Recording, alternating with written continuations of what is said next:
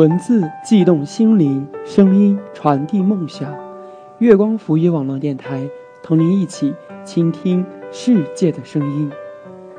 听众朋友们，大家好，我是主播东旭。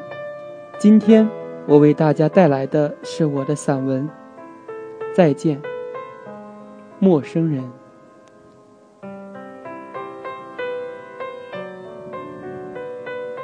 再见。陌生人，作者王东旭。从去年秋天开始，我就给一个上初中的女孩补习功课了。她家里有一张靠近厨房的书桌，上面排满了各种书本，还有一台永远都是亮着红灯，却不曾开启的电脑。在一旁就是一瓶水养的绿竹，长得有些泛黄，却也足够好看。我和他每次都是在这张桌子上学习的。记得有一个下着秋雨的周末，大树的叶子已经落得所剩不多了，在潮湿的地面上浸润的开始黑，开始烂。小姑娘就是站在那密密匝匝的落叶之上等着我。穿着一件深蓝色的宽松毛衣，我在院子里看到他在等我。我问他为什么要等我啊？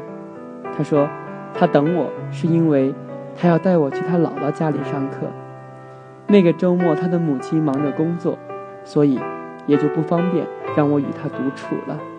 我笑了笑，以示理解。他也笑了笑，然后默不作声的。走在前面，来给我们开门的是一位有了年纪的老奶奶，应该是超过了七旬，不然头发不会是那般的银白，腰身也不会是那般的畏缩。我很自然地拖着我的行李，而她又拖着我的腰，让我坐到了一个红木凳子上。他又给我倒了一杯白开水，温柔地问我要不要茶叶呢？我说我喝不惯他，再之后，他就去抚摸他的外孙女了，像是长久不见，满是稀罕。我们那天是把餐桌当成了课桌，那餐桌也是红木材质的，上了年岁。与餐桌正对的是客厅和阳台，阳台上长着很高大的植物，葱郁之间缀着几点红粉。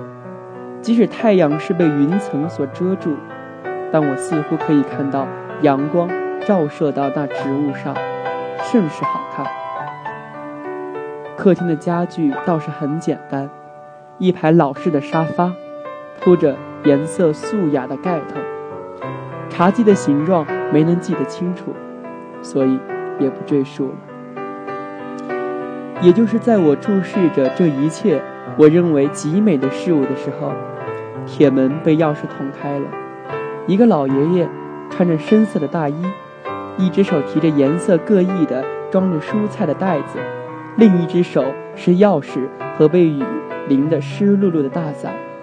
他真诚地给我微笑，那笑像是只有那个年龄的人才有的似的，让我觉得力量巨大。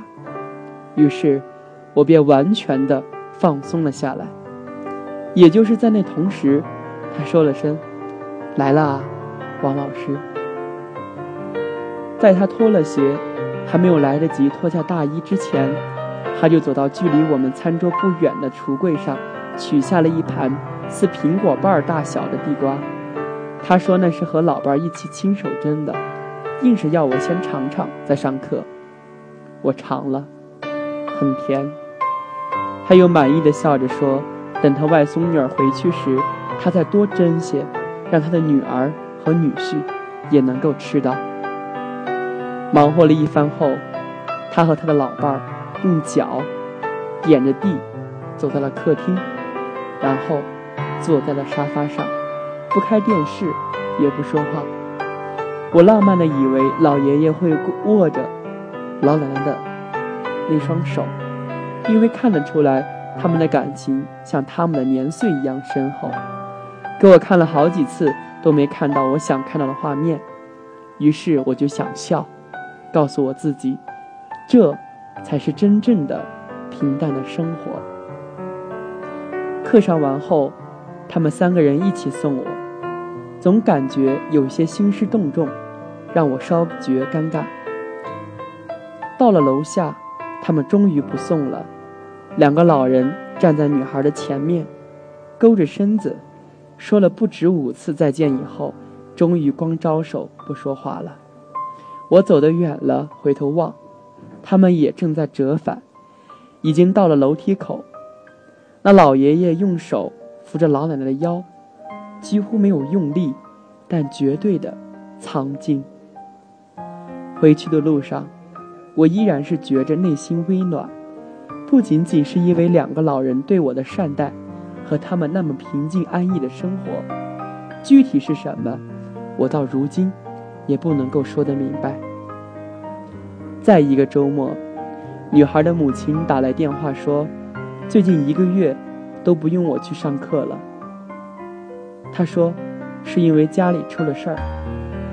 她的声音听上去嘶哑无力，像是深秋遗落在田里的一棵稻草，干枯的枝干在风里。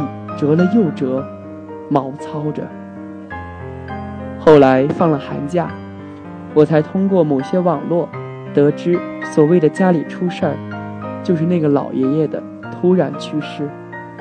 我的心里咯噔了一下，沉得很深。那女儿的母亲在日志里写道：“什么都在，不在的是父亲的容颜和身影。”我要到哪里，才能触碰到他灰白的头发和胡须？爸爸，我想你。字字见血，让我的嗓子也卡上了一粒果核。生老病死，作为学习科学的我来说，是可以接受和理解的，而不能立马疏解的是情感。他的女儿是否吃到了他亲手蒸的地瓜呢？阳台的花儿可怎么是好呢？那个老奶奶能不能提得起那浇花的喷壶？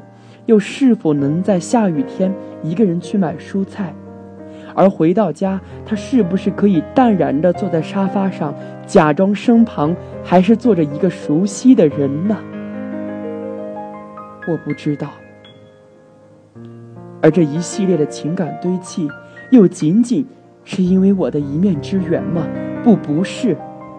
我想，从我开始给那个女孩上课开始，我们的生命就有了或多或少的联系，也是和那个老爷爷的联系。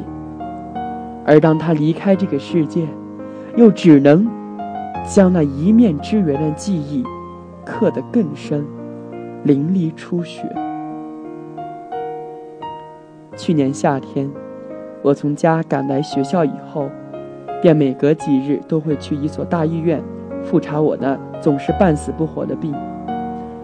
就在公交车站的站牌那里和医院之间那几百米的某一段，始终都有一个老人。他的年纪我不好猜测，过分苍老或许是因为疼痛所造成的。因为我看到他的坐在轮椅上，手上的胶布也渗出了血迹。他戴着一顶深色的毛线帽子，沿儿上还有一圈因为脏而不能分辨的颜色，套着一身看上去厚实的衣服。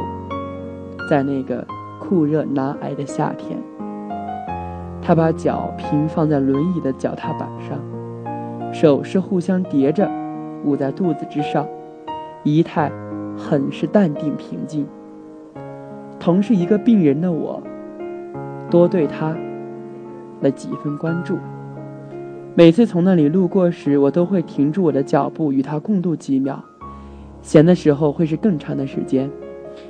他周围都是热闹的商贩，而他却依然安静地看着一片地方，一动不动。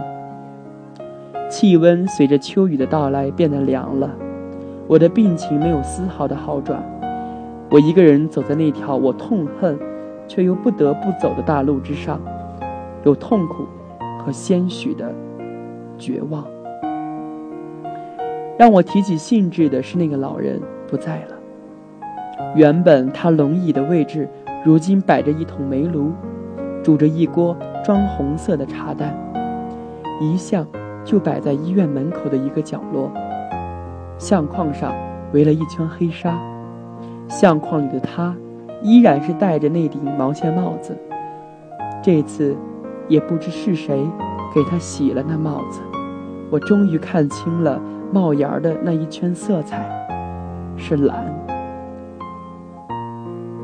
他的眼睛依然是直视着前方，看着他永远注视的那个方向。我看着他的正脸，他好像是在用眼神让我也看一看他正在注视的那一片地方。朋友们，那是多么烂漫的一幅图景啊！数不清的小摊子在各自招揽着忙碌的客人。一位胖妇人拦住了一个戴着口罩的女士，一边笑，一边切开了一个西瓜。而我，害那顾客完全没有要买的意思。一个小女孩一蹦一跳的被自己的父亲牵着手，另一旁是一个穿着风情万种的女人，她俯下身子，看那一束已经有了包装纸的花儿。走近一些，我看到粉红的康乃馨，还有那几朵白色的百合，周围又扎了油绿油绿的大叶子。我想，不能再美丽了。多么浪漫的一幅图景，多么热闹的一幅图景啊！一时间，我的眼里涌满了泪水。我终于知道。那孤独慈祥的老人，是在凝望着什么了？亲爱的老人，我和您只有几面之交，甚至没有说过一句话，哪怕是一句您好。而我如此重视您给我的那段记忆，是因为您向我展示了最深刻的孤独和一个病人应有的淡然。和平静。再见，陌生人。